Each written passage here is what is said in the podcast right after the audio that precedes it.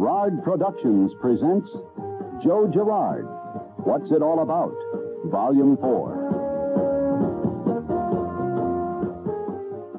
I have a referral system called my bird dog system. I got started in plants a long time ago where I, I went out to unions and I got to know the union stewards. And again, I would, I would tell them that if you would send me a customer with your name on it and your department, I'll mail you 25 bucks. And there's one thing you don't want to do is ever offer anybody anything and don't pay them because you're going to lose more than him. You're only losing 1250 because Uncle Sam is paying 1250. Last year I paid out $15,000 worth. And it accounts for over 40% of my business.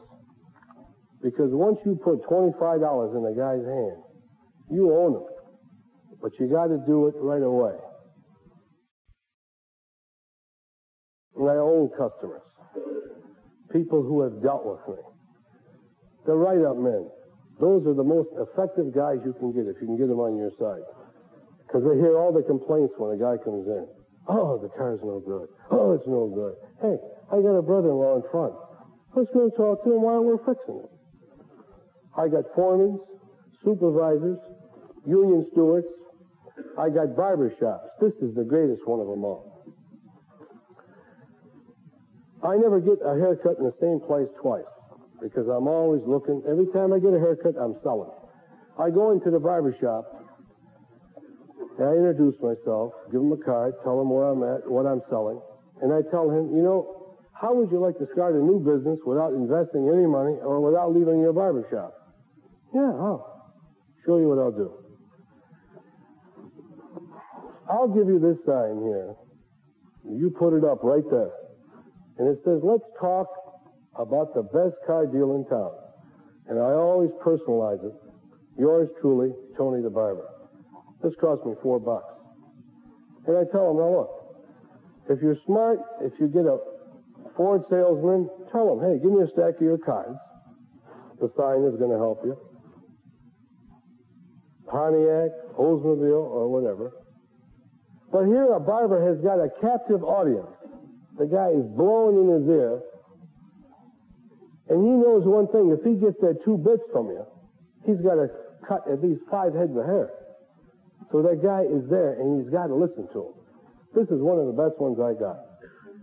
Over a hundred of them out right now.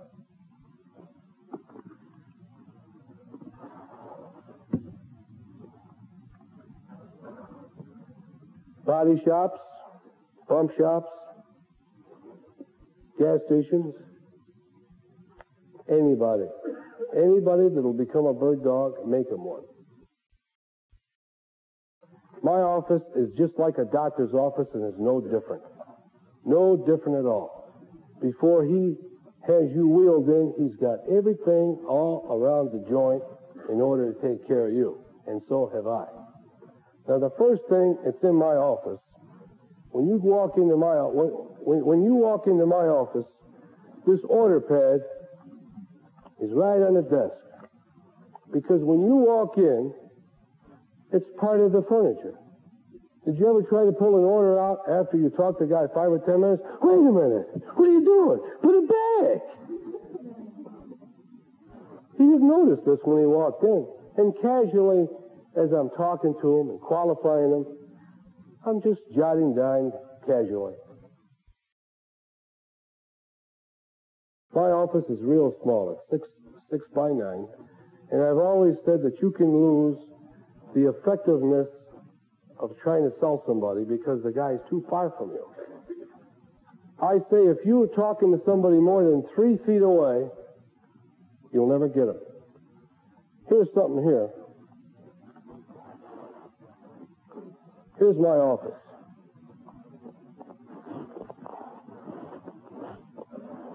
Here's, here's where you walk in. I have a hard bench here an early American hard bench, you don't get comfortable in my office. That's my chair, my desk. Here's a couple of windows with, with glass blocks, no interference, nothing outside that'll distract them. Here's my filing cabinet, and my adding machine is way over here. Way over here. You never want to put an adding machine on the desk. Because when you do that, the guy's giving you one of these jobs. And if you got the, the adding machine at least three steps away, only you and the adding machine knows what's going on. So I keep my office neat. When I'm through with a customer, everything's all set again for surgery. I put the order pad back again. And you know, I have an exhaust fan in my office. I want it pure clean because there are a lot of people that don't like smoke, that don't like cigars, and I have a can of Lysol, and I spray it each and every time. Just like the operating room. We don't want the guy to get infected. You know, one mistake, and this is a this is the worst mistake of all for a salesman, no matter what he's selling. And that is when you're talking to a customer, you have a scratch pad. And you're marking everything on the scratch pad. Try to put it off the scratch pad onto the order pad, and the guy froze and started to scream. If he can't sign the scratch pad, why fool with the scratch pad? It, it makes sense. And then in the office, you never want to have anything in there that'll remind them of, oh yeah, uh, I want the undercoating. Oh, wait a minute. Uh, you got four color cars. I don't know if I want the blue. I'll take the black. Wait a minute. Not the two door, the four door. These are all interruptions. You don't want anything in there pertaining to cars or options. The only thing you want in there is a picture of your wife and your kids. That's it. Or your awards. Pictures. Here, here's, a, here's a good example. Controversial pictures. And I've always said never put anything in there that all of the people will like all of the time. Don't take a chance and the guy doesn't like what he sees on your wall, you turn them off. Three months ago, I had the opportunity of meeting the President of the United States, Ford. They asked me to speak at a Navy demonstration, and I, I, I, I, got a nice picture with him, and I had it blown up big. I never seen so many people freeze as soon as they come into my office. The guy walk in, because in Detroit, they're all Democrats. And I said, something's wrong with this guy. I had him. Before we come in the office, I, I asked him a couple key questions. Hey, he was all set to get chewed up. He sees this picture of a Republican. I got the picture. Nick, get the picture, broom it. Now it's in my basement with the rest of the Republicans.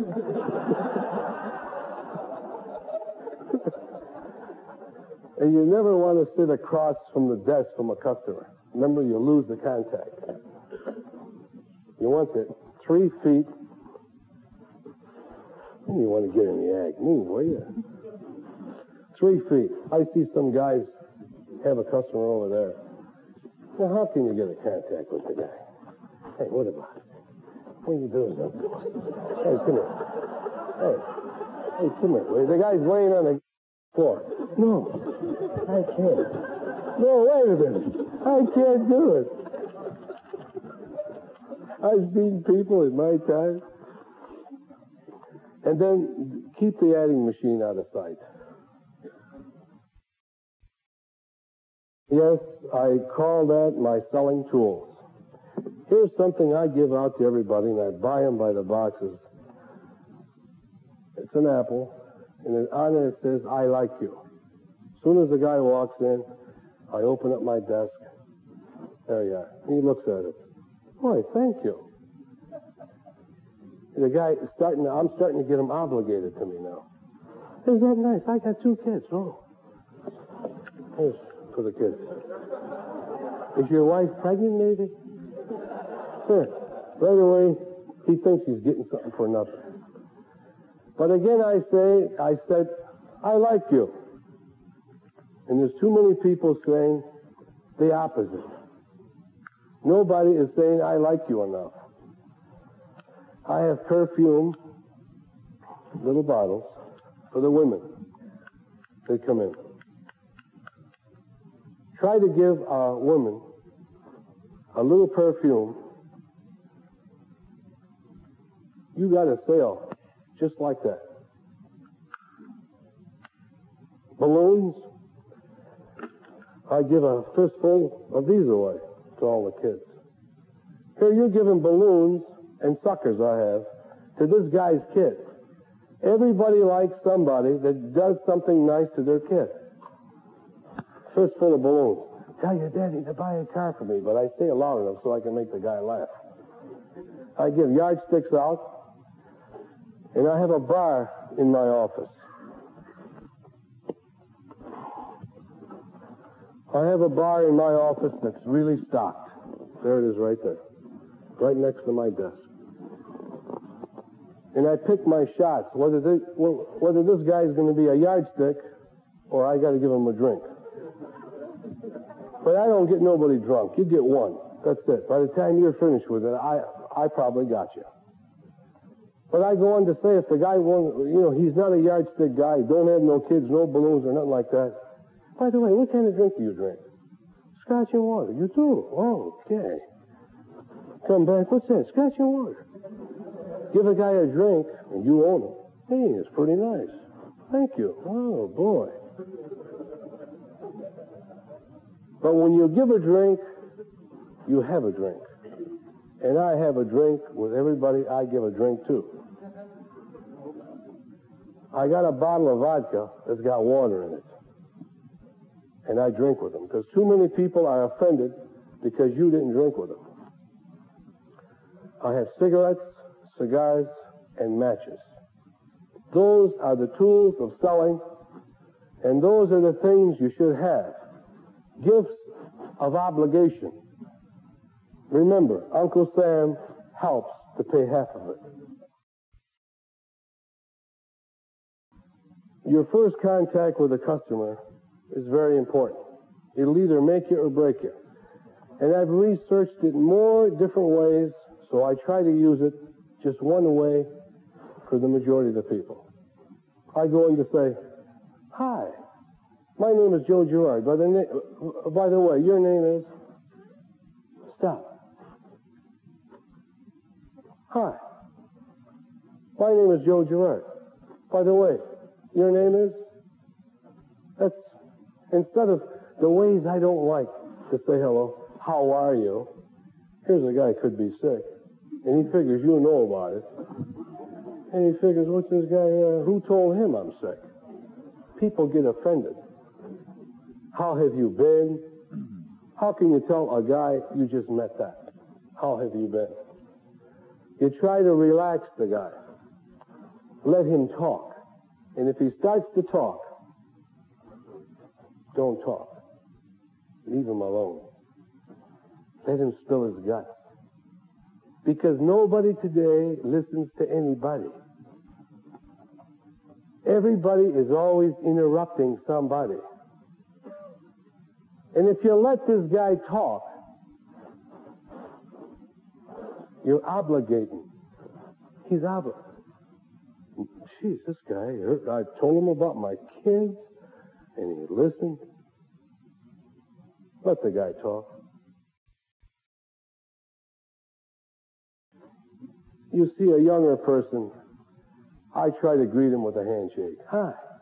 You know, and you come in, uh, there's, uh, there, there are some kids that shake like this and like that, others with the elbow, and you have to try these these these these different approaches. I almost got a I almost broke a thumb the other day on this one guy. He was coming this way. I figured him to be this kind of a guy, and he give me a double pump. And I says, "You got a strong hand. What are you melted or something?"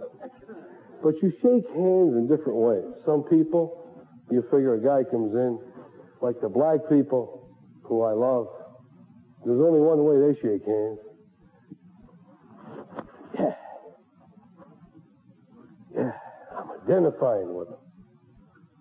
Or the young kid, you know? he'd give you one of these jobs. I, I don't know what's coming on with the world today. Nobody wants to shake hands the right way. And the heavyweight hello. The guy sees the customer and he says, Hello there, how are you?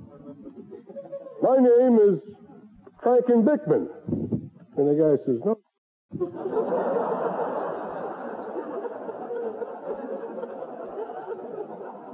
Use the voice that God gave you. Use the voice that God gave you. What's all this? You got a high pitch, low pitch. Act like yourself. Quit being a phony. You know, I hope I'm not offending anybody, but this is the things that I do. I, I, I, I like I say, I do want to be liked. And what I'm saying are the things that I do.